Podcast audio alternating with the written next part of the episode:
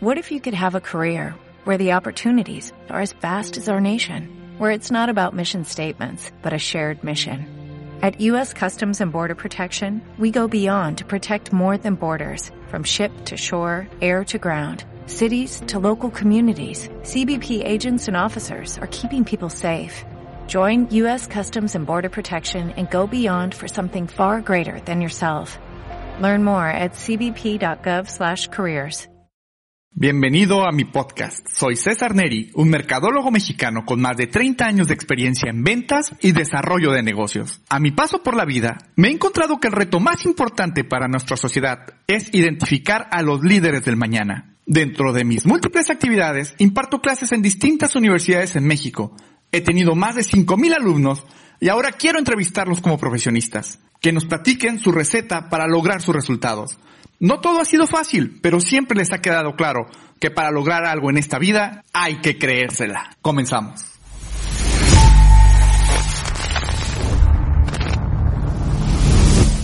Bueno, pues regresamos nuevamente a un capítulo de Hay que creérsela. No saben, les quiero platicar mi, mi, tristeza. Eh, no saben lo difícil que es conseguir que una niña, una dama, una mujer nos quiera acompañar. La mayoría de los capítulos son con, con niños, este, porque no, no, sé, no entiendo. La mayoría de las mujeres que invito eh, siempre me dicen, sí, sí, claro que sí, profe, cuente conmigo, me encantaría. Y cinco minutos antes, ¿qué cree, profe? No pude. Híjole, ¿qué cree? Entonces se fresean, la verdad es que mis alumnas son bien fresas y pues bueno, es parte del show, es parte de su crecimiento, es parte de todo lo, lo bien que les está yendo y lo que están haciendo. Entonces, este, bueno, vamos a tener la oportunidad de presentarles hoy a una niña, a una jovencita, una egresada de hace unos añitos de la Facultad de Turismo y Mercadotecnia, esta niña es un poquito especial, todas mis alumnas son especiales, pero esta niña es un poquito cercana, me cae muy bien, aparte de, ser nuestra invitada. Es una niña de Tepic, Nayarit, ¿no? De Tepic, Nayarit, eh, habitada en los últimos años aquí en, aquí en Tijuana, y casada con otro egresado sobresaliente, muy, muy padre, increíble, que me encantaría próximamente tenerlo aquí con nosotros para que nos platique su historia, que también es muy, muy padre, muy interesante para poderla compartir con ustedes. Pero bueno, ya estamos aquí y quisiera aprovechar la oportunidad para presentarles a Corey Luna, esta niña eh, que antes de echarle flores quisiera que se presentara ella. Corey, muchísimas gracias por aceptar nuestra invitación. Gracias por estar aquí. Te recuerdo, este del podcast como tal, pues se trata de compartirles un poquito a los muchachos, a las nuevas generaciones, lo complicado que es ser alumno y cómo vas creciendo y cómo te vas dando cuenta de que sí está complicado, pero si no te la crees, te vas a quedar donde estás. Eres una persona, pues, no quiero decirte que súper exitosa, porque estás muy chiquita y todavía te falta mucho, pero todo lo que estás haciendo, pues, te lleva y te está marcando un camino muy padre y reitero, como pareja, como, como los veo como pareja, como esposos, este, se ve muy padre lo que están logrando y seguramente les va a ir muy bien. Ahora sí, Corey, ¿quién es Corey? ¿Dónde nace Corey? ¿Qué onda? ¿Cómo llega a Tijuana? ¿De qué se trata esto? Ay, pues es una pregunta muy difícil. ¿eh? Primero que nada, muchas gracias por confiar en mí, por darme la oportunidad, por, por mantenerme siempre cerca de ti. Este, muchas gracias. Eres uno de los profesores que admiro muchísimo por su versatilidad, por sus mil y un trabajos y por esa disposición de siempre ayudar, ¿no? Entonces, este, hay escuela de eso, de César Neri, en, en lo que es Coreluna. Y Coreluna llega aquí a Tijuana a los seis años, este, a raíz de que mis papás buscan una mejor oportunidad de vida y pues como tenían familiares aquí en Tijuana, mi mamá dijo, ah, pues me voy, ¿no? Este, nos venimos aquí a Tijuana y pues yo ya voy a cumplir aquí, o más bien ya cumplí 25 años. Ya nos dijiste tu edad. Ya, ya, ya, 25 años aquí en, en Tijuana. Este, me adoptó, yo creo que como a muchos. Y pues la verdad me ha ido bastante bien. Este, pues a raíz de la, de la universidad, desde los 17 años he trabajado. Entonces siempre me tocó trabajar y estudiar, ¿no? Es complicado, sí. Ok, tranquila, relájate porque queremos platicarle a la gente todo esto, lo que implica. Te platico, Corey, que la mayoría de la gente que nos hace el honor de disfrutar de este podcast eh, no está en Tijuana, ¿no? La mayoría está en Estados Unidos o está en Europa y quiero platicarles que Tepic es una ciudad capital del estado de Nayarit. Para que si quieren ubicar dónde es Nayarit, pues es colinda con Jalisco, está entre Jalisco y Sinaloa. Y en la parte del Pacífico, eh, la playa más importante y la más bonita es Nuevo Vallarta, la, o sea, la mitad de Bahía de Banderas es donde la mitad es Jalisco, la mitad es Nayarit, y eh, Bahía de Banderas, la parte de Nayarit, pues le toca Nuevo Vallarta, la Cruz de Guanacaste, Bucerías, Guayabitos, este, San Blas, ¿no? Hasta más arriba, es famosa por su comida, son unos mariscos deliciosos. Sin embargo, Tepic Nayarit eh, aunque tiene todo y es un estado Nayarit muy rico en la parte natural y en recursos, algo le ha pasado que, que entre el gobierno, las condiciones, no sé, lo que ustedes quieran, es un estado que no se ha desarrollado por el potencial tan increíble que tiene. Y desgraciadamente les platico todo esto porque a mí me tocó, tuve el orgullo de vivir en Tepic algún tiempo. Y salir de Tepic, pues a lo mejor te cuesta porque es un lugar que es muy rico vivir, porque es económico, es una ciudad relativamente económica, que tienes todo, tienes un buen clima, un poquitito de calor, pero pues lo aguantas porque a unos cuantas horas, de hecho ahorita creo que 30, 45 minutos ya tienes a San Blas, una autopista nueva y te puedes divertir muy bien, pero el desarrollo económico definitivamente no está en Tepic. O sea, o te vas a Guadalajara o te vas a la parte de Nuevo Vallarta, a Vallarta, o terminas acá en el norte, ¿no? Eso ha hecho que Tijuana, pues, nos recoge a muchos de nosotros y esta niña, pues, viene corriendo de Tepic, así como yo vengo corriendo de Guadalajara y que algún tiempo viví en Tepic por las condiciones de buscar un mejor futuro, eh, la trae aquí. Tijuana, lo habíamos platicado, es una ciudad increíblemente hermosa porque recibe a muchísima gente todos los días que traiga ganas de querer hacer algo bien, ¿no?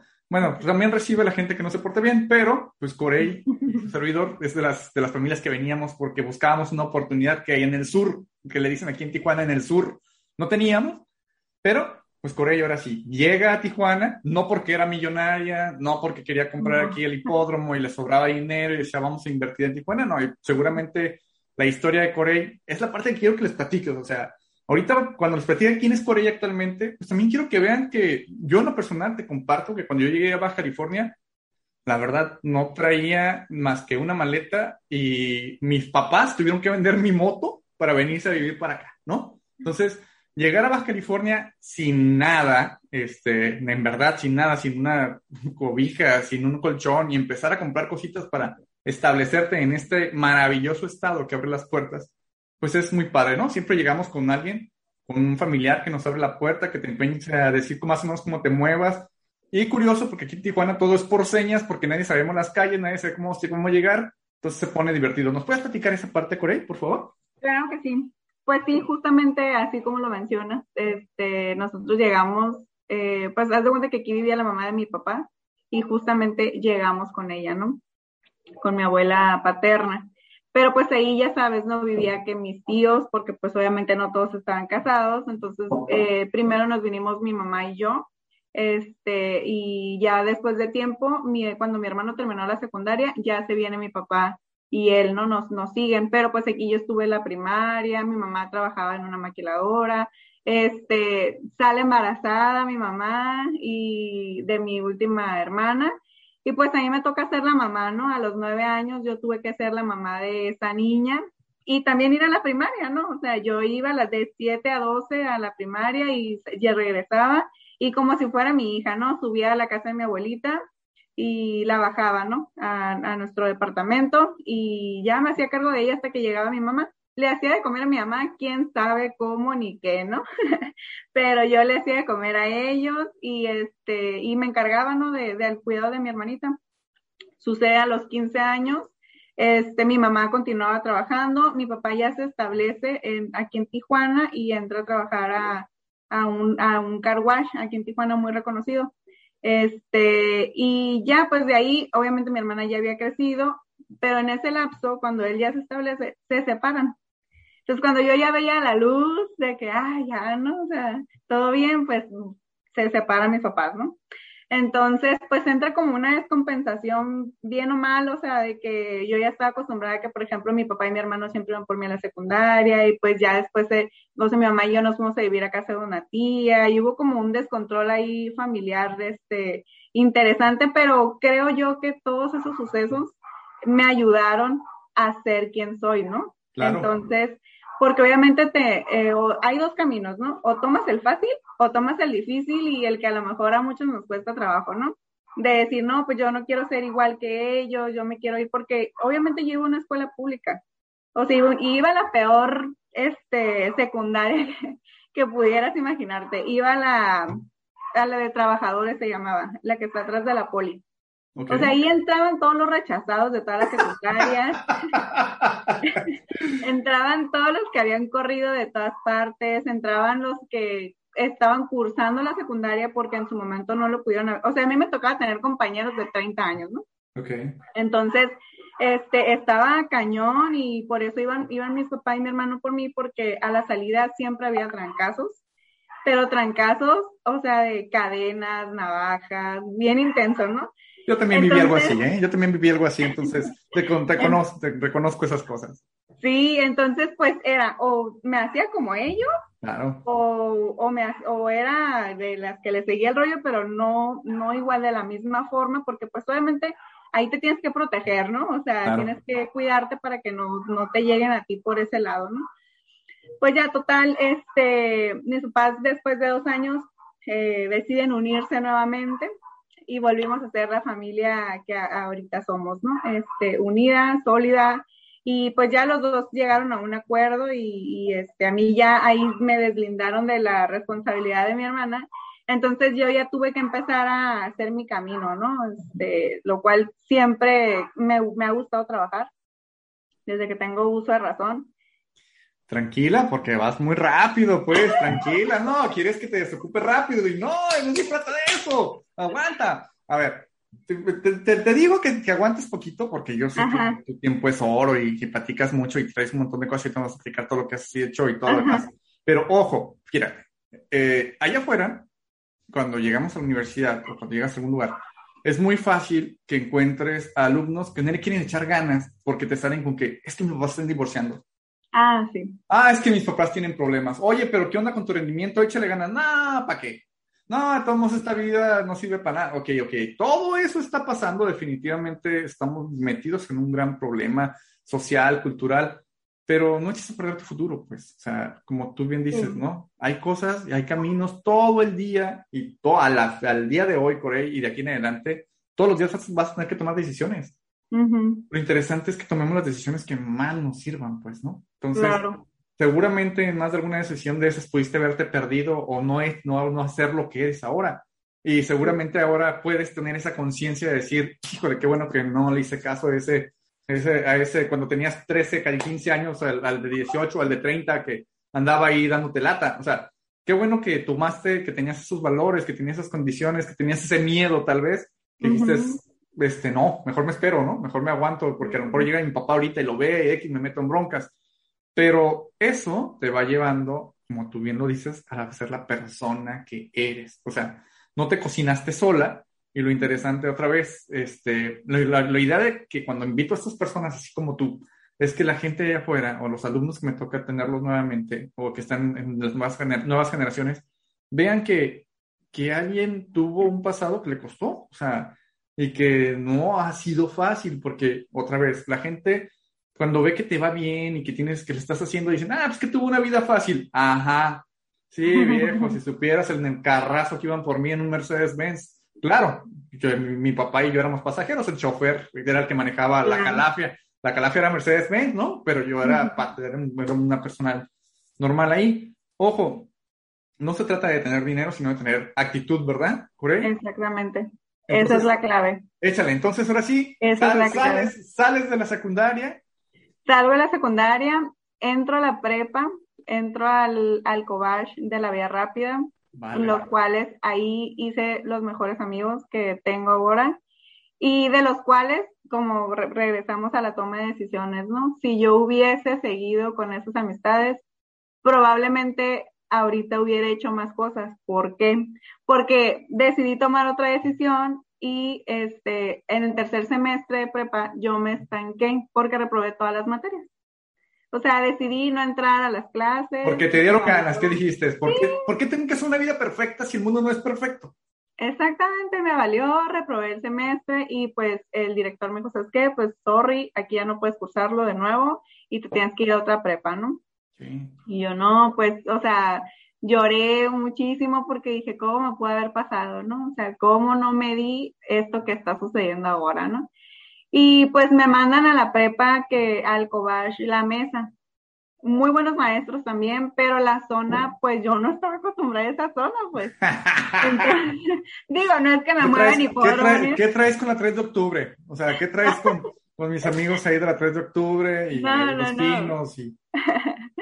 pero también hice muy buenos amigos y los cuales ahorita, o sea, muchos de ellos tienen carreras y son personas extraordinarias, pues. Entonces, volvemos a lo mismo, ¿no? Muchos de ellos tampoco, no lo son, sinceramente, ¿no? Escogieron otros caminos y, y no lo son. Pero aprendí bastante también en esa, en esa prepa. Terminé mi preparatoria ahí y pues llega el momento interesante, ¿no? La universidad, ¿no? Pues ya vas a entrar a la universidad. Recuerdo que no quedé en la primera, en, mi primer examen de la UABC, no quedé y este, y, y, en ese tiempo publicaban los resultados en el periódico. Por ahí debo de tener cuando, cuando salió el resultado de cuando sí quedé, ¿no? Este, no, pues una lloradera, porque yo decía, no manches, que en la UABC, o sea, y todo, ¿no? Este, y pues la verdad, en la UABC siempre me fue bien. Eh, igual trabajaba, y estudiaba, ¿no? Era difícil y fue más difícil cuando pasas tronco común, ¿no? Que ya entras directamente a lo que es la carrera y a pesar de que muchos decían, ay, es que Merca está bien fácil, ay, es que Merca no haces nada, ¿no? Lo interesante es este, en quinto semestre. Ese para mí fue, fue mi calvario. Eh, de hecho, tuve un problema con un maestro de ahí de, no, se, no, se Neri, ¿verdad? Eh, no, afortunadamente no. Era de mis clases favoritas a las 7 de la mañana. Con ¿Cómo debe ser? Neri. este, pero no, no, fue con otro profesor que la verdad nunca hice match con él. Nunca hice match y después ese, ese problema se, se escaló a dirección y porque no se acusaba de plagio. Entonces sí hubo un tema muy interesante con él pero yo creo que él traía otros problemas, no sé qué, cuáles serían, los cuales nunca quise juzgarlo y mi intención nunca fue dañar su, su carrera, ¿no? Ni mucho menos, este, pero creo que sí hubo repercusiones porque su actitud hacia nosotros los alumnos sí era un poco fuerte, ¿no? Con decirte que en una exposición me aventó una bolsa de paletas en la espalda. Ah, canijo. O sea, a ese grado, pues, ¿no? Entonces dices tú, oye, pues. Uy por más que, que te lleves, o no sé, no, por ejemplo, usted y yo bromeamos, pero nunca hemos cruzado esa línea, pues. Entonces, eh, cuando llegas a ese punto dices tú, pues, ¿qué hago, no? O sea, o lo, o, lo externo, o, lo, o me lo guardo, porque tampoco tenía tiempo de, de, perderlo, ¿no? O sea, yo iba a la escuela de 7 de la mañana, una, dos, dependiendo, y saliendo me iba corriendo al trabajo, o sea, no tenía tiempo de perder. O sea, no, no, no. Entonces, este, lo, yo simplemente lo dejé pasar y muchas de mis amigas me decían, ¿cómo eres tonta? ¿Por qué no le dices? Y yo no me voy a poner a discutir con personas que sinceramente no valen la pena, ¿no? Para mí. A lo mejor y si hubiese podido hacerlo, ¿no? Oye, pero, pero me imagino que ese maestro pues, ya no sigue en la facultad, ¿verdad? No, ya no. Fíjate que eso sucedió después. Yo no, cuando... no, vamos a dar el nombre para no, no, no este, camuflajearlo por aquí. No, pero si sabe, si, si ve tu podcast, él va a saber quién es. Sí, yo también lo sé, yo también sé quién es, este, y nada más digo, por respeto, entendiendo que todos nos podemos equivocar y que seguramente aprendió la lección y, y, y, por eso no está en la universidad y se está perdiendo de toda esta oportunidad de conocer a tanta gente tan valiosa y tan maravillosa, pues ya está pagando ahí las consecuencias del pobre, ¿no? Exactamente, exactamente. Y lamentable porque era buen maestro, pues, o sea, tenía buenos conocimientos. Y la verdad tuve maestros buenísimos y por ellos te puedo mencionar bastantes de los cuales aún tengo relación con ellos, así como contigo. Este, y la universidad para mí fue una escuela, de hecho ahí hice mi mejor amiga, que tú yo creo que la ubicas súper bien. Este, ahora es mi comadre. Y nombres, nombres, nombres. Pues Yareli Navarrete. Esta Yareli Navarrete. Esta Yareli Navarrete. Tan seria siempre. Ah, esa mujer. Pero la verdad es que a UABC yo le tengo que agradecer bastante Inclusive cuando eh, por fin logré tener mi primer trabajo formal, me acuerdo que fui con el director y le dije, profe, échame la mano, mire que el horario es de 5, era de 5 de la, del, no, perdón, era de 8 a 5, ¿no? Entonces yo entraba a la escuela a las 4 y yo le decía, profe, échame la mano, mire que acabo de conseguir este trabajo, pues la verdad, súper buena oportunidad. Y la verdad no supe cómo pasó, pero el director me dijo, habla con tus maestros, yo no tengo ningún problema. Si tus maestros aceptan que, este, que tomes esa clase que te toca de 4 a 5 en línea, y ven la manera de, de sobrellevar la, la, materia, adelante. Y yo dije, no manches, ¿cómo puede ser eso posible, no? Y sí, me acuerdo que fui, hablé con mis profesores de, de la materia que me tocaba en ese horario y la verdad me apoyaron muchísimo siempre.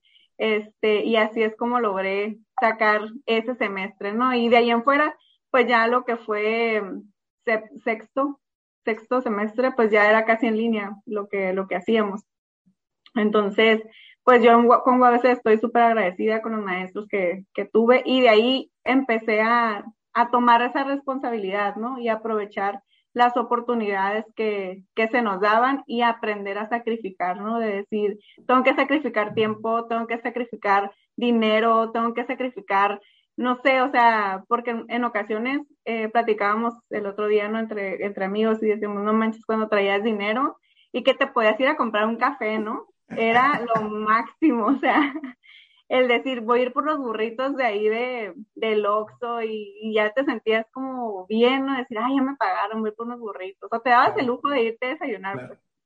Déjame, déjame, hacerte un paréntesis, por favor. Digo, siempre que agarras aire, porque vas muy rápido otra vez, te emocionas y nos quieres aquí compartir mucho. Eh, importante comentarles a la gente que no conoce Baja California, que no conoce Tijuana, eh, la Universidad Autónoma de Baja California, la UABC, a la cual hace referencia Corey, de la cual ella es egresada y yo soy profesor ahí, eh, está muy interesante porque al ser una universidad pública, eh, a lo mejor en México asociamos una universidad pública con una universidad pobre. El campus UABC Otay, la verdad, con todo respeto, compite bastante bien con cualquier universidad privada del país Está muy interesante lo que implica la cafetería de la UABC, UABC, porque luego nos agarran a carrillas porque dicen que decimos UABC, ¿no? La UABC. Eh, la cafetería prácticamente pareciera que estás entrando al aeropuerto, bastante, es un edificio bastante grande, bastante amplio, donde llegamos a tener muy buena cocina, muy buenos restaurantes, pero también dices, híjole, ¿y con qué pago esto? ¿No? O sea, si yo soy estudiante este, y apenas traigo para el camión, porque también hay mucha gente, tú sabes, te acordarás de más de algunos de tus compañeros que tenía que vender burritos en lo clandestino para que no lo agarraran, o que tenía que vender dulcecitos para regresarse, pues que no les alcanzaba para ir para allá, ¿no? Y eso que es una universidad pública. Entonces, cuando ella hace referencia de que un día que traía dinero iba a los burritos o iba a comer a, un café, a la cafetería, literalmente era porque muchas veces pasábamos y nada más se nos antojaba porque no teníamos para pagarlo. ¿Cierto, Corey? Sí, cierto. O por ejemplo, en, ya en el en quinto semestre, no vuelvo a hacer referencia, pues ya tienes que invertir en, en los mismos materiales, ¿no? Que necesitas para poder sacar adelante las materias. Entonces, o era imprimir un libro, o, o era irte a desayunar, o era las cheves del viernes, ¿no? Válgame Dios, no, eso no vamos a hablar de eso. En este podcast somos bien, van, es cierto, qué padre. Claro, había que tomar una decisión. Ajá, entonces pues decías, no, pues esta semana mejor el libro, ¿no? O las impresiones, o X o Y, ¿no? Lo que tuvieras que hacer para sacar adelante el proyecto. Entonces, pues sí, yo creo que todo, todo el, el camino de la vida se, se basa en decisiones, ¿no? Y nosotros ya es cuestión de criterio de, de decir, pues, ¿qué prefiero, no? O sea, entonces, seguir adelante con lo que yo sé que tengo que hacer o pasármela bien a lo mejor una hora, que es lo que te va a llevar a lo mejor irte a tomar una chévere o irte a desayunar algo rico, este, pero pues al final vas a perder la oportunidad de sobresalir en algo que va a ser más provechoso, que te va a dar frutos más adelante, ¿no? De acuerdo, ahora, ahora sí, vamos, sales de la carrera y empiezas a tener tu primer trabajo, ¿sale? O sea, eres Godín. Sí. ¿Y cuál fue, ahora sí platícanos, ¿cómo fue tu, la chamba, las chambas que has tenido para que los alumnos, la gente que está viendo diga, ah, mira, pues por aquí empezó, y luego duró tanto tiempo, y luego le brincó para allá, oye, qué padre, qué interesante, qué aprendiste, para dónde le brincaste, ahora sí, échale. Mira, inicié a los 17 años trabajando en un SWAT, en un SWAT vendiendo ropa, ¿no? Yo era la muchacha que vendía ropa ahí. Este, cuidé niños. Eh, ¿Qué otra cosa hice, verás? Perdón, ahora, ahora, cuidas a tu marido, muy bien. Ahora cuido a mi marido porque es tremendo. no, no, no. Este, y después entré a trabajar en una papelería. Esa papelería eh, era distribuidora. Haz de cuenta que nosotros le distribuíamos material a negocios más pequeños que envolvían regalos, ¿no? Y hacían globos y demás. Entonces entré a trabajar ahí, duró seis años, que fue lo que me dio en la prepa para mis pasajes, para los gastos de la, de la preparatoria y parte de la universidad, ¿no? Porque era flexible. Entonces después de ahí una de mis tías trabajaba, ah, no, no miento, entré a una agencia de publicidad porque me pedían hacer mis prácticas profesionales. Entonces, en esa agencia, Mary. Sí, es que te cortaste, un, te cortaste un poquito. Este, en esa agencia. Creo que me marca que tu internet está un poquito lento. Ah, ok. Entré a la agencia de publicidad ¿En serio? Pero ya se estabilizó, ¿verdad? Sí, seguramente tu marido está jugando en línea y no nos deja grabar. ya, ya se estabilizó. Este. Bien, ya, ok. Entra a la agencia de publicidad y ahí entré así como el borras, ¿no? Era la persona de mercadotecnia. Esta empresa desarrollaba sistemas, páginas web, este, y campañas publicitarias, ¿no? Entonces mi jefe puso confianza este, pura en esta mujer y dijo, ella va a ser la de mercadotecnia, ¿no? Y yo, oye, pero es que yo apenas estoy haciendo las prácticas, pues no creo que, no, no, no, sí, mira que tú y esto, ¿no? Entonces empieza, eh, me ayudó bastante para empezarme a desenvolver cuando tenía un cliente enfrente, ¿no? Claro en, en, ese sentido, porque ya lo hacía en atención al cliente, pero pues envolviendo regalos, ¿no? En los cuales a lo mejor el margen de error era menor, ¿no? Y el número a lo mejor en, en dinero, lo que podías perder o lo que ponías en riesgo, pues era menor, o sea, no, no era tanta bronca, ¿no? Entonces, pues aprendí muchísimo en esa agencia, la verdad, aprendí de desarrollo, aprendí de, de cómo tratar a un cliente, de cómo expresarte, este, de cómo dirigirte. Y siento que fue la mejor escuela que pude haber tenido, ¿no? Este, hubo negociaciones que, que fueron, pues gracias a lo mejor a lo, a lo bueno, a lo malo que dije, no lo sé, pero este, ahí duré siete meses nada más porque se me abrió la puerta de entrar a la industria eh, de la construcción una de mis tías trabajaba ahí como administrativo y me dice, oye, ¿sabes qué? Necesitamos recepcionista. Nombres, nombres, nombres. Este, trabajaba en Ameco. Ok. Ameco se llamaba la empresa. Eh, vendían y rentaban maquinaria pesada para construcción. Entonces me dice, oye, ¿sabes qué? Pues necesitamos una recepcionista. Y yo, ah, pues a ver. Pero de yo no saber usar un conmutador, entonces yo, oye, pero es que yo no sé usar un computador. No, tú no te preocupes, yo te voy a decir dónde le piques, ¿no? Ah, bueno, dije, pues así sí, ¿no? Y pues ahí ya iba a tener seguro, ya iba a tener un sueldo quincenal, este, más bien ya iba a tener un sueldo, ¿no? Porque el que te daban en, en las prácticas, pues era simplemente apoyo, pues. Entonces dije, pues vamos, ¿no? A ver qué, qué sucede. Pues iba, todo iba súper bien, me gustaba muchísimo. Me empecé a, eh, mi jefe me dio la oportunidad de sí ser la recepcionista, pero mezclarme en cosas, en temas de compras, en temas de exposiciones, de buscar a lo mejor eh, cómo participar en, en, en, la, esta, en la exposición La Agrobaja, que es una exposición grandísima en el sector, entonces buenísima para, para ese sector específicamente, ¿no? Y pues ándale que viene la de Mercadotecnia de México, ¿no? Y ya este, todo iba marchando bien y yo dije, no, pues ya aquí la voy a hacer, ¿no? Pues mi jefe comete fraude. Y la empresa cierra. Sí. Ajá. Entonces el chiste me duró año y medio. Pero fue un año y medio de aprendizaje, ¿no? O sea, reforcé muchos otros temas, aprendí, aprendí temas administrativos, Excel, o sea, porque ahorita un Godín que no sabe Excel no sabe nada. Es un Godín fracasado. Sí, sí, sí. Entonces, este, la verdad, pues aprendí muchísimo de esa empresa.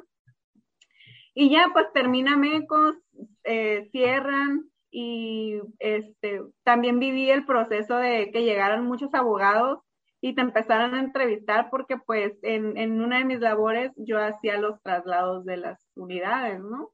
Entonces, pues empieza la investigación y a ver, y tú firmaste y esto y el otro, entonces aprendes también como esas, esas cosas de poner mucho cuidado en qué firmas, ¿no? Y mm, terminé MECO y dije, pues tengo que buscar trabajo tengo que buscar trabajo y fui a otra constructora porque ya estaba en ese rubro, ¿no?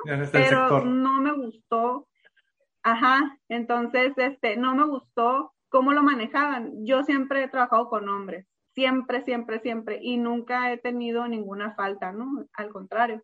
Entonces, en esta entrevista me dice la arquitecta, oye, ¿sabes qué? Pero no te quiero ver en las camionetas con los muchachos. Y yo, ¿cómo? me dice, sí, es que no, tú no puedes, o no te pueden dar raite, no, no te puedes subir, no puedes ir a mandados. Y yo, o sea, ¿quieres que sea la de compras? Y no quieres que me traslade con el equipo si necesito ir a obra, o sea, ¿cómo no entiendo? Me dice, no, es que no queremos malos entendidos. Y dije, bye. O sea, yo no quiero problemas. Dije, esto, que, que en una entrevista te toquen esos temas directos, es porque hay un foco rojo, ¿no? Entonces dije, no, Dije, ¿qué estoy haciendo aquí? Dije, no, no, no, no. Y ya salí de ahí y empecé a buscar trabajo y se me aparece una agencia de autos. Válgame Dios. Para esto, o sea, son, lo que quiero que veas es que son este, sectores muy diferentes. Claro. Entonces, una agencia de autos, y nunca imaginaba trabajar en una agencia de autos, ¿no? Mi, mi foco fue Mazda. Entonces, ese día me hablan por teléfono, ya había mandado mi currículum y me marcan y me dicen, oye, ¿sabes qué? Pues, este, queremos hacerte la entrevista, que no sé qué. Ah, ok, vale. ¿A dónde tengo que acudir? ¿A Kia? Sí. Ah, ok. Dije, bueno, según yo, había aplicado para Mazda, ¿no?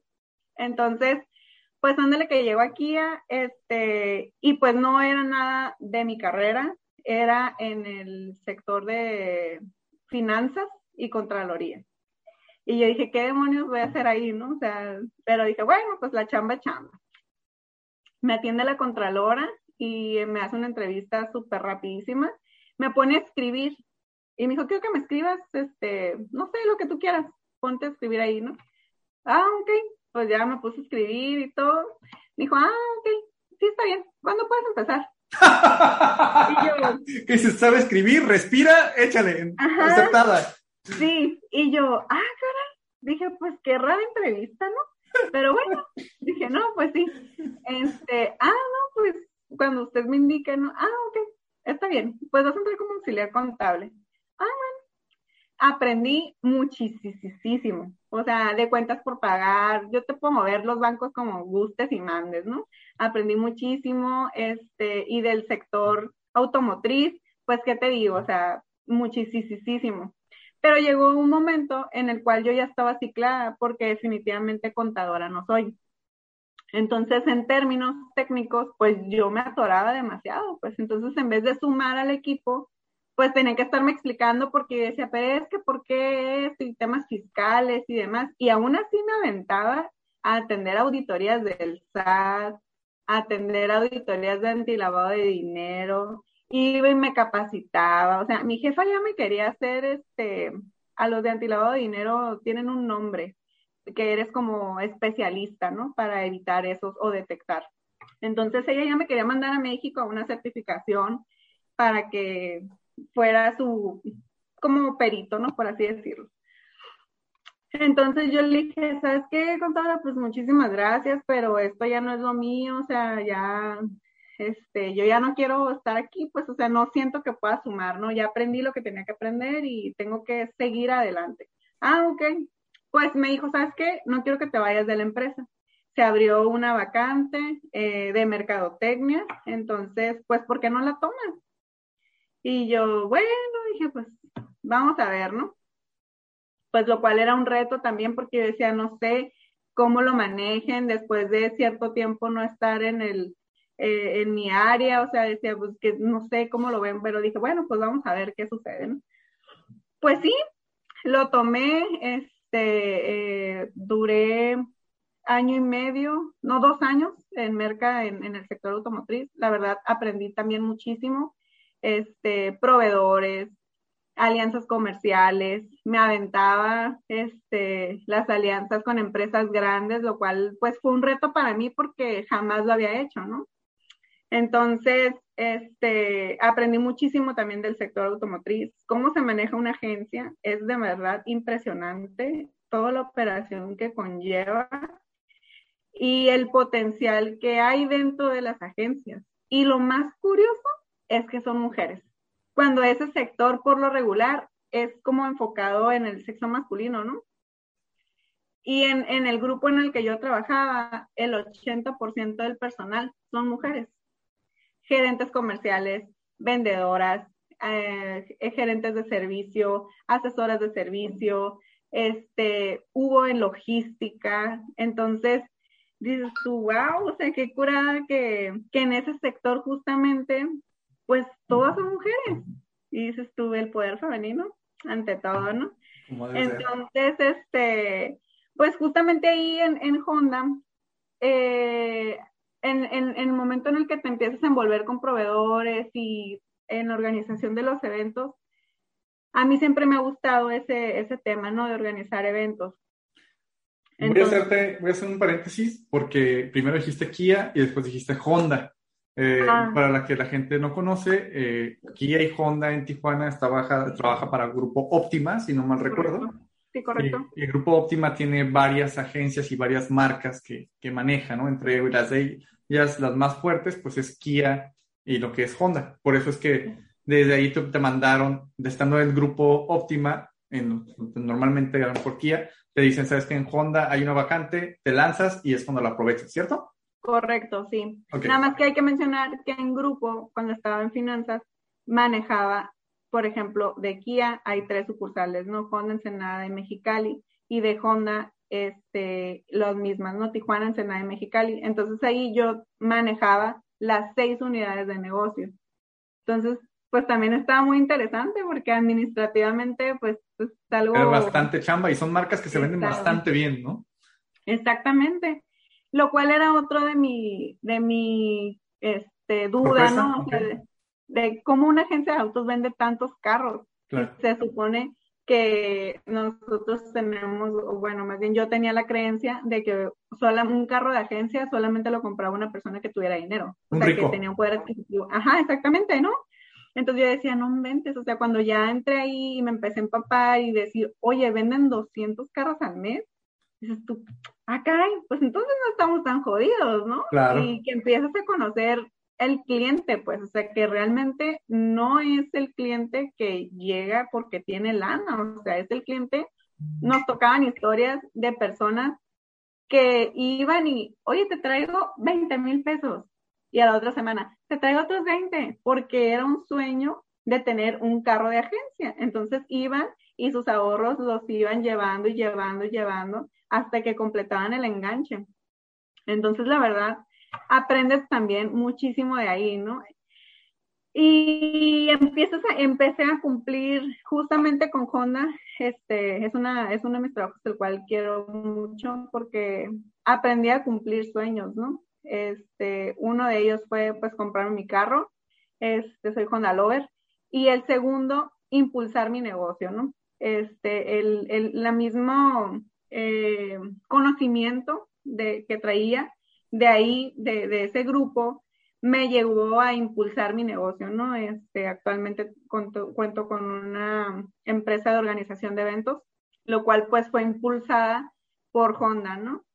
Este, porque yo cuando llegué al área de Merca, pues había un proveedor, ¿no? Que ese proveedor ya tenía muchísimos años siendo exclusivo de, del grupo y pues nadie lo podía sacar, ¿no? Entonces, pues llega la Corey a Honda y le dice a mi jefe, oye, pues yo te puedo hacer ese evento más barato. Ah, sí. Sí. Ah, bueno, pues a ver, dale. pues ándale que este, me empiezo a aventar porque han de saber que Honda este, hacía eventos muy grandes para sus clientes, ¿no? Antes de, de, COVID. Este, simplemente el Día de las Madres le festejaba a todas sus clientas y estábamos hablando de que es un evento de 400 personas, ¿no? Entonces, este, pues se buscaba crear una experiencia, ¿no? En, en todas esas clientas. Y pues ella dice muy chicha, ¿no? Ah, pues yo puedo, y pues ándale que este proveedor ya no le hablaron, este, ya no, ya no trabajó con, con la agencia, al menos lo que es Honda, ¿no? Honda Tijuana. Y dije, empecé a creer en mí. Dije, así dice el Neri, ¿no? Hay que creérsela. ¿Es correcto? Entonces, este, empecé a creer en mí y yo decía, oye, pues si yo pude hacer este evento de tantas personas, sin, sin este, la ayuda de, obviamente había ayuda interna, ¿no? O sea, de coordinación y logística y demás, ¿no? Pero ahora sí que yo era la que movía los hilos, pues. Entonces, empiezo a hacer movimientos que me hacen creer en mí y de mi capacidad y de decir, yo puedo lograrlo, ¿no? Entonces me aviento con mi negocio al mismo tiempo de estar con Honda y había momentos en los que decía, voy a tronar, voy a tronar y voy a tronar, pero eh, es esas veces que dices, tengo que tomarme cinco minutos y, y tranquilizarme porque a lo mejor lo que estoy haciendo no es tan grave, ¿no? Entonces empiezas a volverte un poco loco porque tienes que manejar todo sin, sin, yo creo que tú me entiendes perfectamente. no sé por qué sabía que seguía yo. No sé por qué, pero siento que tú me entiendes perfecto. Claro, un poquito. y, ajá, y, y por otro lado, pues tengo una, un esposo que, que me empuja, ¿no? O sea, que me impulsa y que cree en mí. Entonces, está ese lado de decir, tengo que, que darme el voto de confianza a mí, yo Corey Luna, y también tengo que, que demostrarle a él que, o, agradecer su confianza, ¿no? Y no fallar porque es, la primera persona que cree en ti, pues. Entonces, después de ahí, o sea, amigos de años que tienen sus negocios, empezamos a, a decir, oye, pues yo te ayudo con esto, yo te ayudo con lo otro. Y al día de hoy, o sea, para ellos me dicen, es que tú eres mi event planner favorita. Y yo, amiga, contigo, o sea, yo creo en ti y yo estoy seguro que vas a llegar bien lejos. Entonces, como que esas cosas dices tú, no, pues ya no me puedo echar para atrás. O sea, ya no me puedo rajar. Ya estoy en este barco y ya no, ya no me puedo ir para atrás porque traigo gente que, que está creyendo en este proyecto, ¿no? Entonces, pues hace poco tomé la decisión súper eh, espontánea, por así decirlo. Estábamos en una comida y mi cuñado entró a trabajar a esta empresa, ¿no? En la que actualmente me encuentro. ¿Se puede decir el nombre o no? ¿Mande? ¿Se puede decir el nombre o no? ¿De, ¿De qué? En la empresa en la que trabajas actualmente. Sí, claro. Es más, hasta me voy a promocionar para que me... Pues por favor, échale, aquí estamos. ¿Cómo se llama la empresa que trabajas ahora? Ya sé. Trabajo para Rappi, la aplicación de delivery. Excelente. Este, ¿Y cómo llegas ahí entonces? ¿Cómo llegas ahí? Ahorita ah, pues te das cuenta que este, estábamos comiendo, ¿no? Y, y mi cuñado exalumno tuyo creo también. Claro, Macarena. Este, me dice, oye, fíjate que me está yendo súper bien, que este, es un, la verdad, es un trabajo bien padre. Y, y pues yo nomás le dije así, ¿no? Le dije, ay, pues si te sale una vacante y me dices, ah, sí, me dijo, eso fue un sábado, ¿no? Entonces, ah, no, pero espérate, antes de Merca, eh, mi, una de mis mejores amigas de la agencia le dan un ascenso, ¿no? A gerente comercial. Entonces, en la posición en la que ella estaba era como coordinación de nuestro call center. Y me dice, oye, pues me voy a mover en la posición. Le dije, ah, pues yo me quedo con la tuya. Y me dice, ¿segura? Sí, le dije, pues yo creo que sí la armo. Y me, ah, bueno, pues, y sí, hicimos la propuesta de gerencia general, me brinco a ser la coordinadora del call center. La verdad, nunca imaginé que iba a escuchar a una persona hacer tantas llamadas, ¿no? Este, porque de verdad el equipo que lideraba, o sea, hacía de 70 a 100 llamadas diarias, ¿no? y escuchar a clientes que te colgaban el teléfono. Aprendí a valorar las llamadas del banco, las llamadas de Telcel y decir, no les voy a colgar estos. es su trabajo, pues. Sí, sí, sí, definitivamente, ¿no? Y a mí también me tocaba hacer estas llamadas de clientes este, molestos. Entonces, pues aprendes a, lidiar con ese tipo de actividades, ¿no? Y ya, pues total, esa posición duré bien poquito. fue de febrero a, a julio. A julio, pero aprendí bastante porque trabajé de la mano directamente con ventas entonces, pues la verdad, en las ventas está el dinero, muchachos. Y, dije, pues ya a mí me empezó a gustar, ¿no? Y dije, quiero más, quiero más. Y se presentó esta oportunidad, ¿no? Que me dice Julio, mándame tu currículum. Ah, eso fue el sábado, ¿no? El lunes me habla y me dice, oye, ¿sabes qué? Mándame tu currículum. Y yo, ah, bueno, pues dije, te lo mando, ¿no? Y me dice, es que ya se ocupó una vacante. ¿A poco sí? Sí, ah, bueno, pues ahí, ahí te va, ¿no? El, mar, el miércoles me habla su jefa y me dice, oye, pues para hacerte una entrevista súper rápida, este, y me preguntó qué hacía, ¿no? Ah, no, pues actualmente hago esto. Ah, ok. Eh, a la hora, ah, me dice, entonces, ¿qué? ¿Sí? Y yo, pues sí. dije, pues vamos.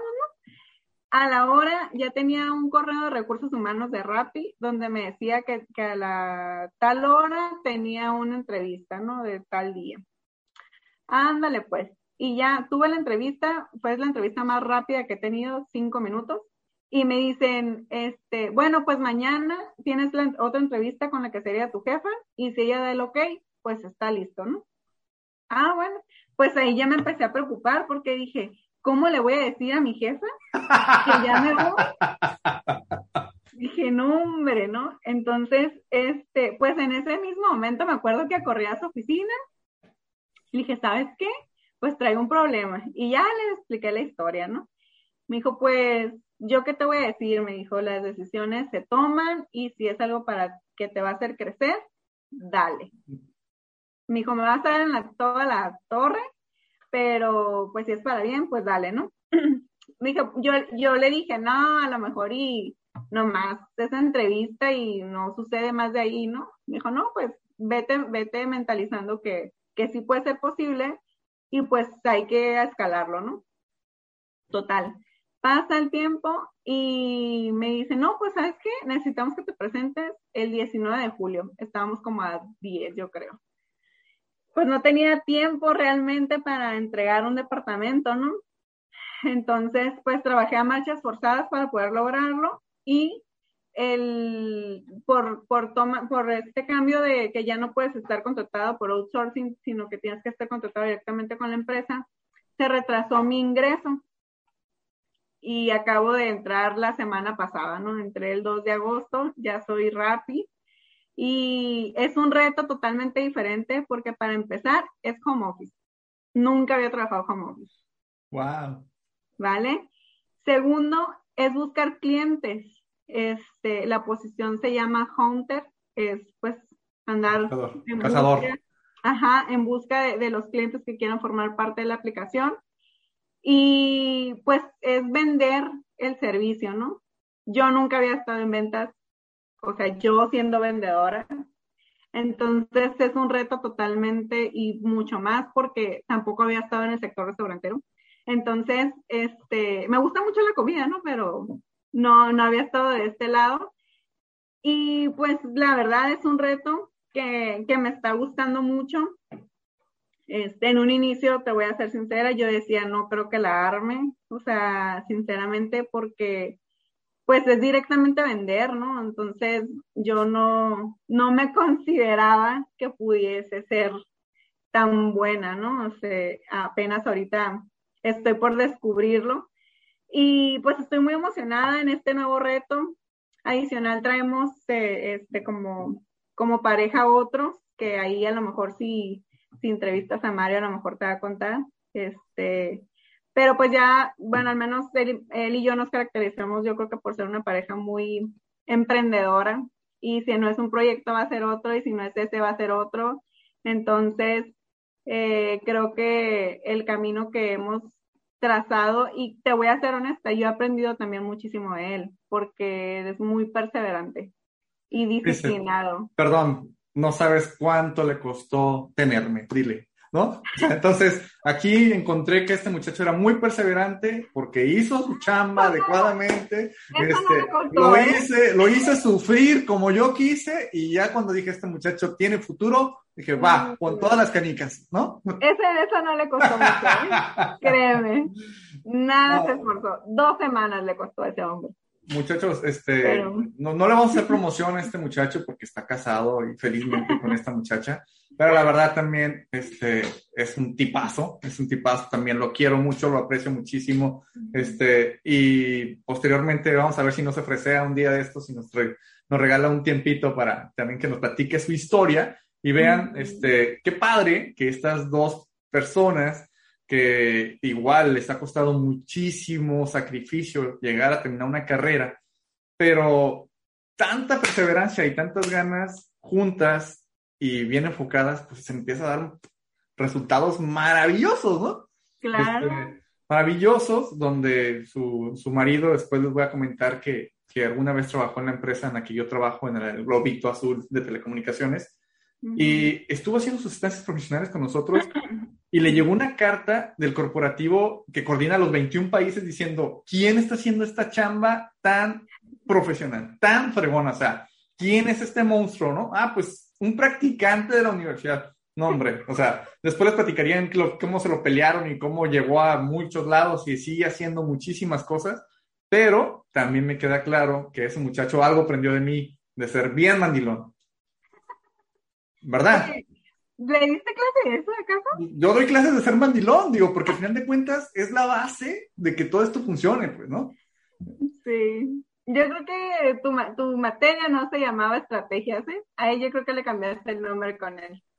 Es que, mira, eh, yo creo que la estrategia es un camino a lograr, ¿no? A final de cuentas es eso, es tratos y guía, es cómo hago que, que las personas den el resultado que yo necesito que dé eh, con los recursos que tengo. Entonces, ser mandilón para mí es una excelente estrategia, porque gracias a eso mi esposa me apoya para que yo haga todas las locuras que puedo hacer y todavía podamos estar contentos y tener un resultado adecuado. Entonces, es, para mí es maravilloso. Es una fórmula de vida que me da resultado y por eso las comparto a mis alumnos para que este, cuando lleguen a casarse y tener gente este, así como a ti, eh, pues les vaya bien, ¿no? Final de cuentas, estamos en esta vida para divertirnos y si no quieres tener estar en pareja, porque ahorita si digo esto, los nuevos salones y las nuevas generaciones me golpean porque no están hechos ya para casarse y Dios me libre que diga eso porque me meto en un gran problema, porque lo he hecho, me metí en problemas porque luego me dicen, ¿usted cree que yo nada más tengo capacidad para casarme? O sea, olvídese, me están convirtiendo en una máquina de carne, yo válgame, Dios. No, no, no es por ahí. Este, la idea es que si tú como niño o como marido encuentras la manera de siendo mandilón tengas una mejor este, relación con tu pareja, yo te, yo te invito a que lo hagas porque la verdad es muy divertido y, puedes generar mejores resultados, ¿no? Exactamente, es hacer equipo.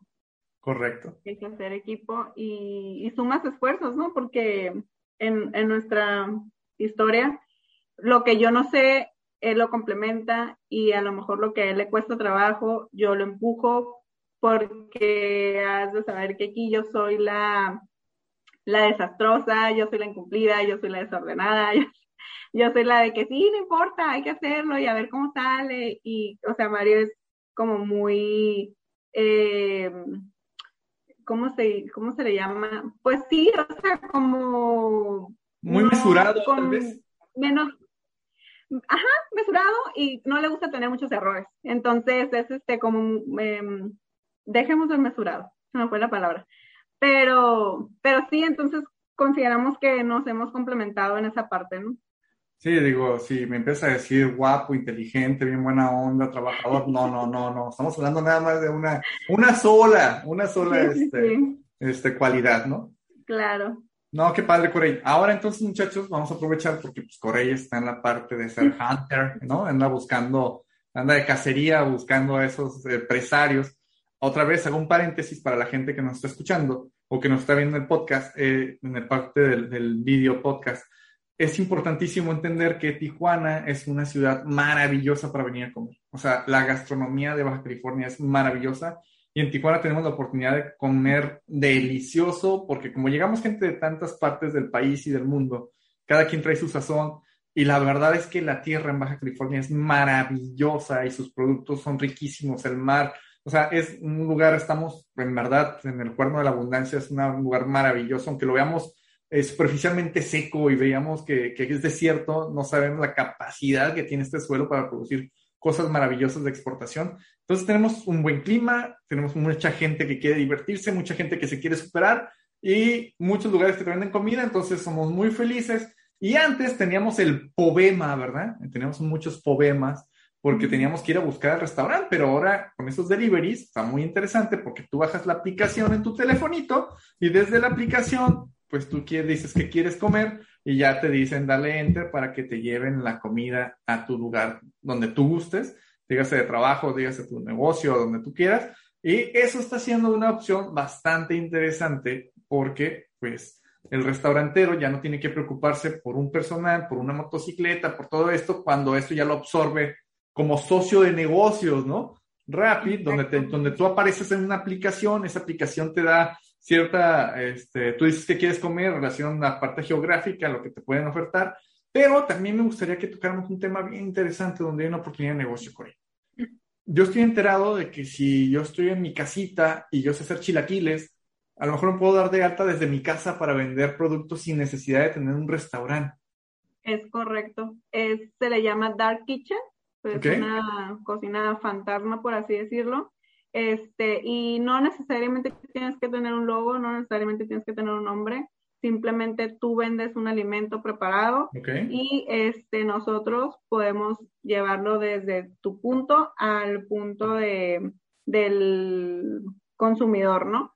Entonces, pues la verdad está bastante interesante y creo que es una oportunidad de negocio bastante noble porque para empezar no tiene costo de afiliación. Entonces, pues es como si pusieras una sucursal este, sin toda la estructura y la inversión que conlleva, ¿no?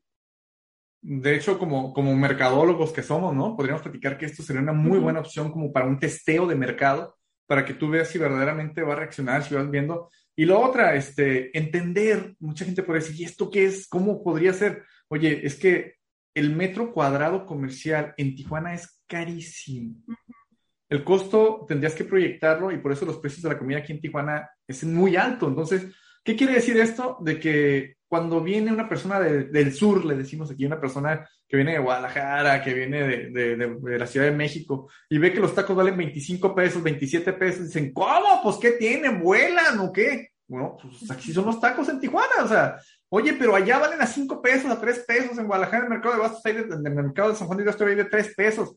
Pues sí, pero eso sí son tacos, pues, o sea, ven y come lo que hay aquí para que veas la delicia de cómo estamos acostumbrados a comer, la oportunidad de las carnes deliciosas que tenemos que nos llegan de Sonora, de aquí de Baja California. Entonces, tenemos esa oportunidad y tenemos, estamos en casita y podemos pues, producir sin necesidad de salir. Y la otra, con esto de la pandemia, que con el equipo y los protocolos que tiene tu empresa, pues se pone bastante interesante. Yo siempre juego con que se junte el hambre con las ganas de comer y pues ya no tengo necesidad de desplazarme, ¿no? Sea, ya nomás bajo la aplicación, ya veo que quiero comer y ganamos todo, ¿no? Gana el repartidor, gana la empresa, gana la plataforma. Entonces, es una modalidad bastante interesante de un nuevo negocio donde pues todo el mundo le podemos sacar ventaja, ¿no? Así es, así que todos descarguen Rappi, úsenla y, y quien sumarse, me habla. De hecho, esa es la idea. De hecho, seguramente ahora que cuando ustedes vean este, pues cuando escuchen este podcast, los invito a que vayan al video podcast. Está en YouTube, está en, está en Facebook, está en Instagram. Y ustedes pueden descargar, pueden ver la, entrevista completa aquí con Corey para que la conozcan físicamente.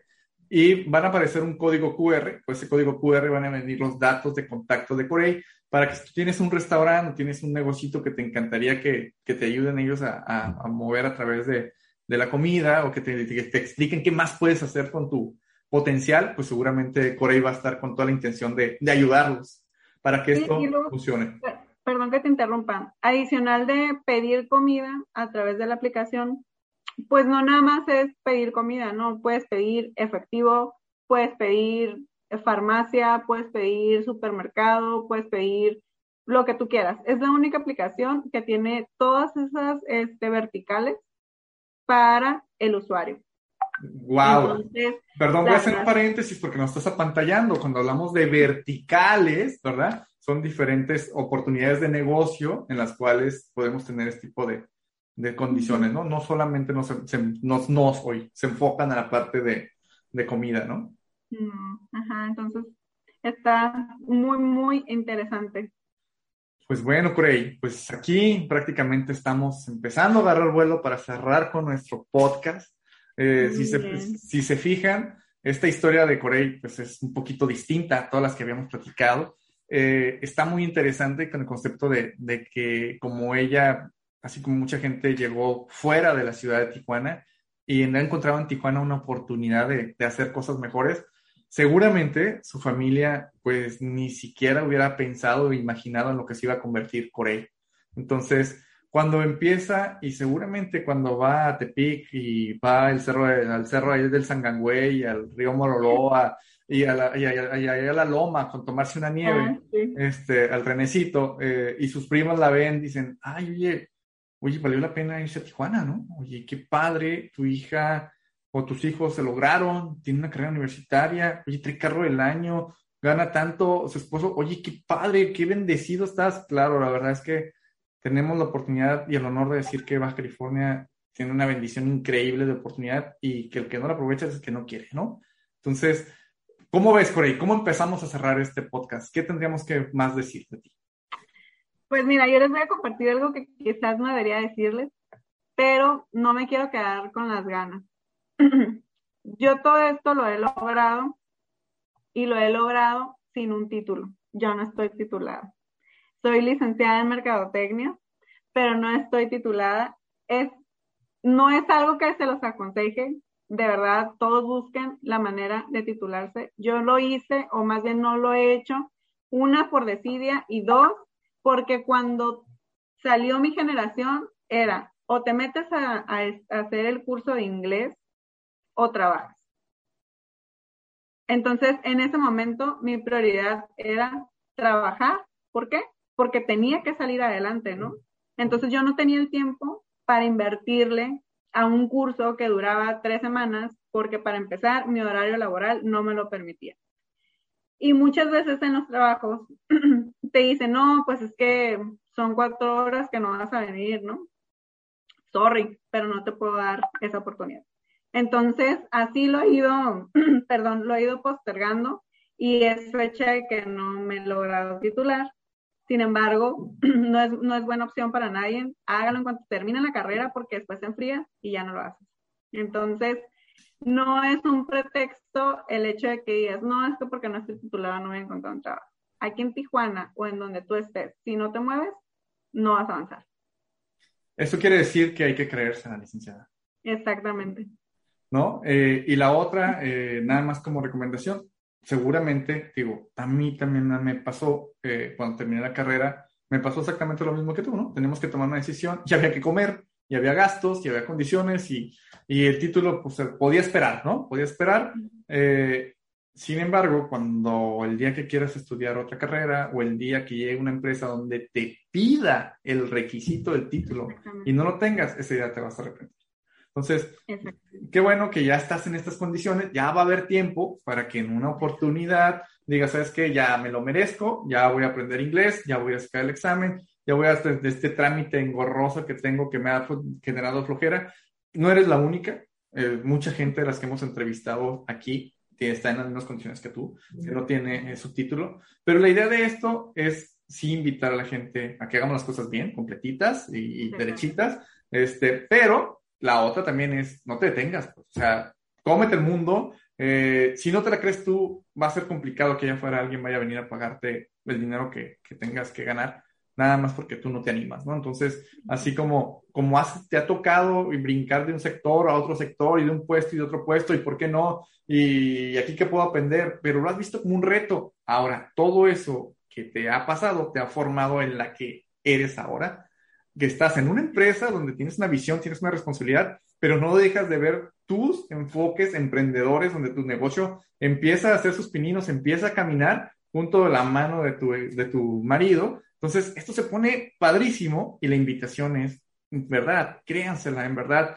levántense de la cama, levántense de la computadora, dejen de jugar tantos videojuegos, suelten un poquito el Instagram y digan, ¿sabes qué? Es cierto, o sea, voy a hablar como en, español, como en, como en Guadalajara, ¿no? Este, esta morra ni al caso, pues, ¿no? Esta morra ni al caso tenía, pues, ¿no? O sea, ve de dónde venía, de Tepic y la fregada, y, ve, ah, qué suerte tiene. No, señores, no es suerte, es fregarle todos los días, es tomar decisiones todos los días, es dejar de tomar ciertas cosas o tomar decisiones que, que muchas veces te duele y, y son sacrificios, pero lo padre es llegar al momento donde dices, valió la pena y apenas, Corey, es el comienzo.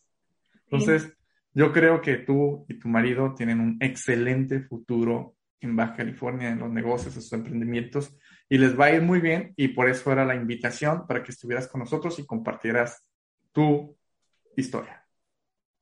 Muchas gracias por darme este espacio de, compartir mi experiencia aquí en Tijuana y de compartirles un poquito de, de que no todo es fácil, ¿no? Y de que evidentemente la base de, todo esto es creer en ti. Correcto. creer en ti, porque de ahí va a partir hasta donde tú quieras llegar. Entonces, ese es el, mejor consejo que creo que siempre nos has dado. Hay que creérselo. De hecho, gracias, Core, para, cerrar, y, y, no quiero que, no quiero porque lo puedo editar si me, me, me con una y un pedazo y no me contestas adecuadamente lo que te voy a preguntar. ¿Sale, vale? No, quiero que me eches flores, no quiero que seas barbera. O sea, nada más quiero que me digas si alguna vez te, te enseñé algo o alguna vez te acuerdas de algo que digas, esto fue por culpa del Neri, este, o esto me aprendí del Neri, quisiera que lo dijeras. Creo que la frase que o bueno, más bien los temas que más recuerdo es uno, el hay que creérsela siempre. Siempre, siempre, y créeme que uno lo puede escuchar así como que, ah, sí hay que creérsela, ¿no? Pero realmente ya consciente dices tú, pues es que sí es cierto. O sea, sí es cierto, ¿no? Por ejemplo, un ejemplo rápido, actualmente en esta posición, mi posición este, es gerente comercial. Y me cuesta decirlo. O sea, me cuesta decir, soy gerente comercial, ¿no? Entonces dije, ¿por qué me va a costar? O sea, si a lo mejor todo lo que hice fue para llegar aquí, pues. Entonces, si yo no me creo que soy la gerente comercial, pues el dueño de un restaurante no me lo va a creer. Entonces, creo que eso es, este, y te agradezco por esa frase y no la dejes de decir nunca en tus clases para que todos la captemos como debe ser y el otro que siempre nos mencionabas es, es el, el, equipo que tú tienes con tu esposa, ¿no? Entonces, para mí la familia es primordial y para mí, por ejemplo, va a sonar muy cursino, pero este, parte también de lo que soy es por, por Mario, ¿no? Entonces, este, creo que eso también lo aprendimos de, de ti, de ese ejemplo que siempre nos diste y que todas las mañanas llegabas y, y antes de iniciar una clase tocabas esos temas, ¿no? Entonces e, era padre, o sea, y creo que, que, eso es lo que tengo muy grabado de, de, tus clases, adicional de todo lo demás de la carrera, ¿no? Me vas a hacer llorar, Corey. La verdad es que, la verdad es que sí, como ustedes saben, lo hago con mucho gusto, con mucho honor, con mucha pasión y con la mejor intención de, de tocar fibras, de que la gente le vaya mejor que a mí y que tengan un mejor resultado, este, compartiéndoles lo que a mí me ha funcionado eh, y entendiendo que si a ustedes va bien y a mí me va bien, a Tijuana le va bien, a mis hijos van a tener un lugar mejor donde vivir. Entonces, en lugar de estarnos quejando, pues vamos aportando y vamos haciendo cosas para que esto funcione mejor. Es que, Corey, este, mi parte, te agradezco muchísimo el estar con nosotros. Este, y si no tienes nada más que decir. Gracias. No, pues gracias a ti y los despido para todos, muchas gracias. Este fue un episodio más de Hay que creérsela. Muchas gracias por quedarte hasta el final de esta conversación. Espero en verdad que esto te aporte algo en tu vida, que te ayude a tomar mejores decisiones. Te espero en el próximo capítulo y no olvides que para lograr lo que tú quieras, primero hay que creérsela.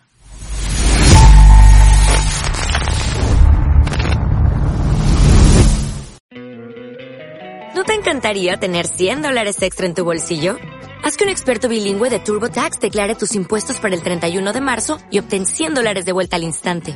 Porque no importa cuáles hayan sido tus logros del año pasado, TurboTax hace que cuenten. Obtén 100 dólares de vuelta y tus impuestos con 100% de precisión. Solo con Intuit TurboTax.